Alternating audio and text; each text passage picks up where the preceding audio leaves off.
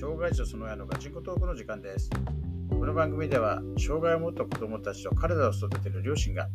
どんな苦労があってどう対応してきたのか、そして何を感じているのかなどについて、障害児本人を交えて話していきます。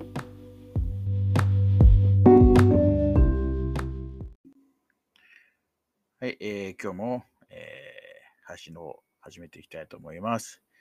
えーまあ、前回の配信でお話しした通り、まあ、えー今回はですね、あの、まあ、旬が、ちょっとまあ、割と出れないので、えーまあ、三男の、えーダウン症のね、えーこの子についてお話をしていきたいなと思ってます。で、まあ、あれですね、正直、えーっと、まあ、4人目できた時点で、えーっと、まあ、まあまあ、これぐらいかなっていうかね。ベストだったうん。ベストっていうか、なんだろう、まあね、数的にはなんか4ってあんまりね、演技家じゃないからさ、あの、もう一人っていうのはありながらも、なんかあれなんだよね、えっ、と、ちょうど令和になるタイミングで、うんで、うん。こう、なんか写真を撮りに行って、なんか別の、なんか、な何のあれだったか忘れてなんか写真撮りに行って、その流れでなんか数の写真も撮れますよみたいなのがあって、で、なんかその令和になった記念の写真みたいなやつをなんか撮れますって言われたから、家族みんなでその令和って書かれた、なんか、ねう色色紙みたいなの持って、これ写真撮るみたいなのがあって、で、その写真の出来がすごい良くて、なんか、ああ、もう、もうこれでこの家族はもう完璧だなみたいなね、そう雰囲気だったからそうそうそう。うん。うん。もう、もう、これでいいやと思ってたんだけど、まあ正直ちょっとね、あの、いろいろ脇が甘かったというか、うん。あの、まあ、5人目ができましたって話になって、で、最初はまあ特にね、あれだったんだけどね。うんまあ、っていうか、そもそもね、5人目っていうか、もともとね、あれなんだよね。こう、不妊っていうね、不そう妊のはずなんだったよね。だから、不妊治療は一回もしたことないの。高校時代だっけ、学生時代にうん妊娠しにくいって言われたっていう話があって、話でしょ？それからずっとけ健康診断受けたりしても必ず言われるのがうんできにくい。で、ね、もう俺が子供好きだっての知ってたくせに言わなかったね、それをね。もう結果として生まれたらよかったけど、うん生まれなかったら詐欺じゃんっていう感じだけどさっていう。そう。だから生まれにくい、生まれにくいって言われてもかかわらず、ね、まあ5人もっていう。そうなんだよね。しかも自然にっていうのでもう各先生本当にびっくりしてて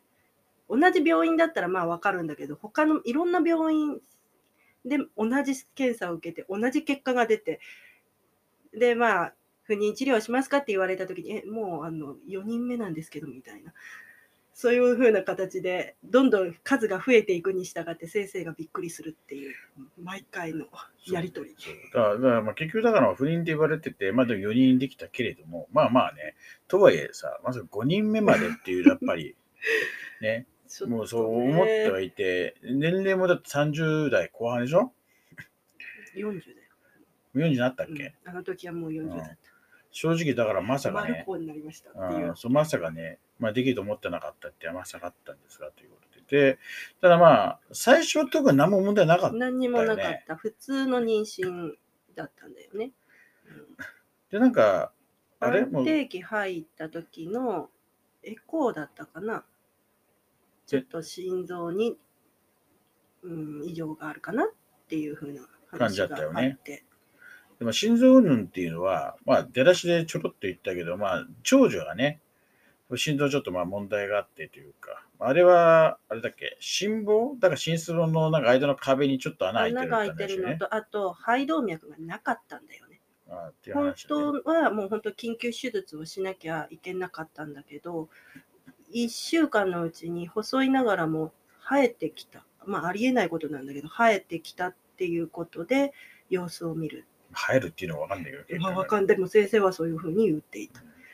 基本は生えないんだけどでもずーっと今の段階でもずっと同じ細さ。でも詰まってない。っていう形で今もまだ1年に1回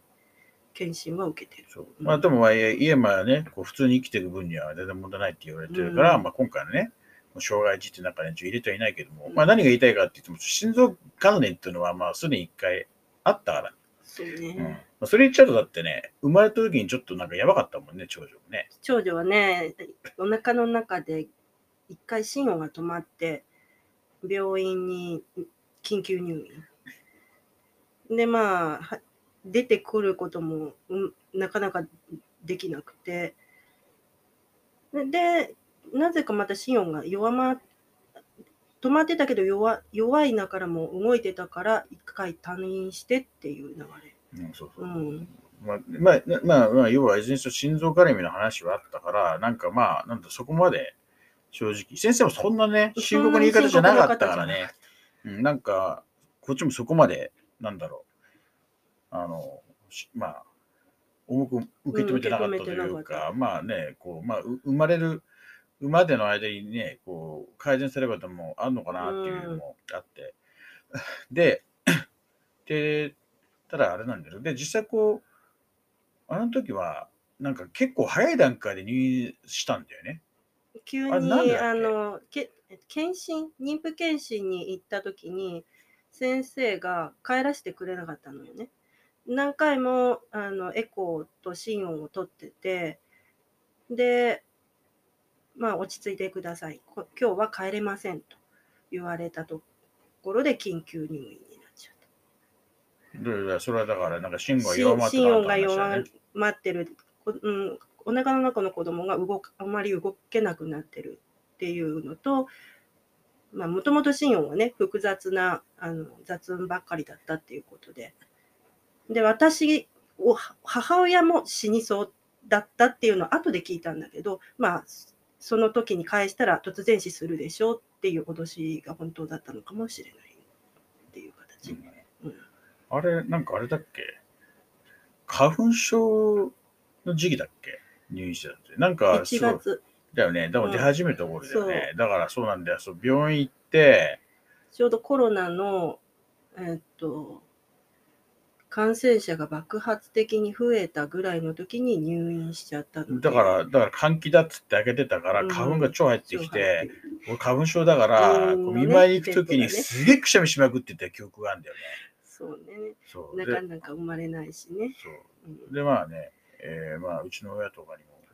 ね、いろいろこうた手伝ってもらって、たくさんの方に手伝ってもまあらった、ね、そう、まあね、嫁さん側の、まあ親はまあ、浜松なんで、まあこっちに来れないっていうのもあって、っていうのもあって、うちの親も、うちの親も父親も亡くなってるんでね、まあ母親と、まああとはまあ兄弟の、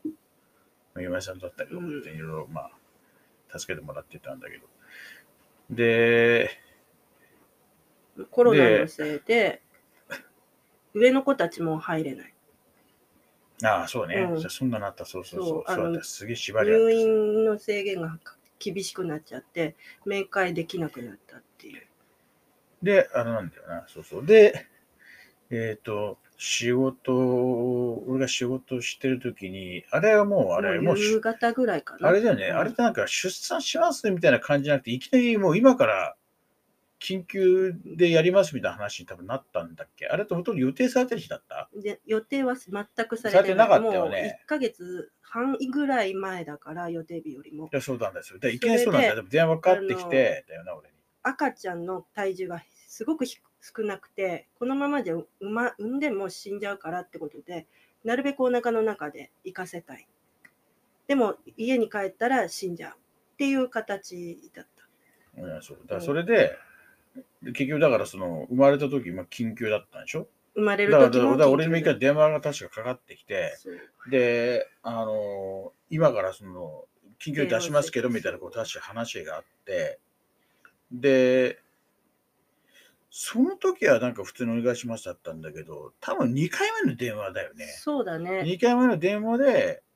あれ？お前から来たんだっけ？そう、生まれた時は、それとなんとかあの分娩台で朦朧としながらも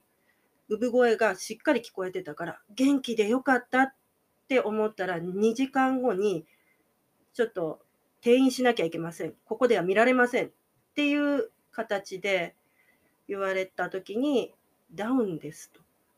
そうなんだな。だでから全然、全然言われたかったんだよなご主人様とちょっとお話をしてほしいっていうことでそうだ、それね、そうなんだよ。で、それをさ、聞いたとき、だからもう、心臓っていうのは覚悟したから、うんで、なんか、思ったより、こう、なんつうの？お腹にいる間に治っていってないみたいな雰囲気を聞いてたからさ、まあうんね、まあ、心臓障害のぐらいだったけど、うんダウンなんてもうこれっぽっちも言ってなかったから、そうそうであれだ、仕事中だったからね。そうだと。結構だからね、俺は衝撃だって、え？ってなったもん。ダウンってなったよね。うん私も聞いた時にはもうね。で、まあちょっとね、まあそこからちょっと、まあもろもろ思うとこもあって、うん葛藤もあってって話なんだけど、まあちょっとそこについてはちょっとまた次回、そうだね。うんちょっと話をするとして、まあとりあえず、まあ今日はここでということで、はい、またじゃあ次回、えーまあ、お楽しみっていう変な話ですけど、うんお話したいと思います。はい、じゃあおやすみなさい。おやすみなさい。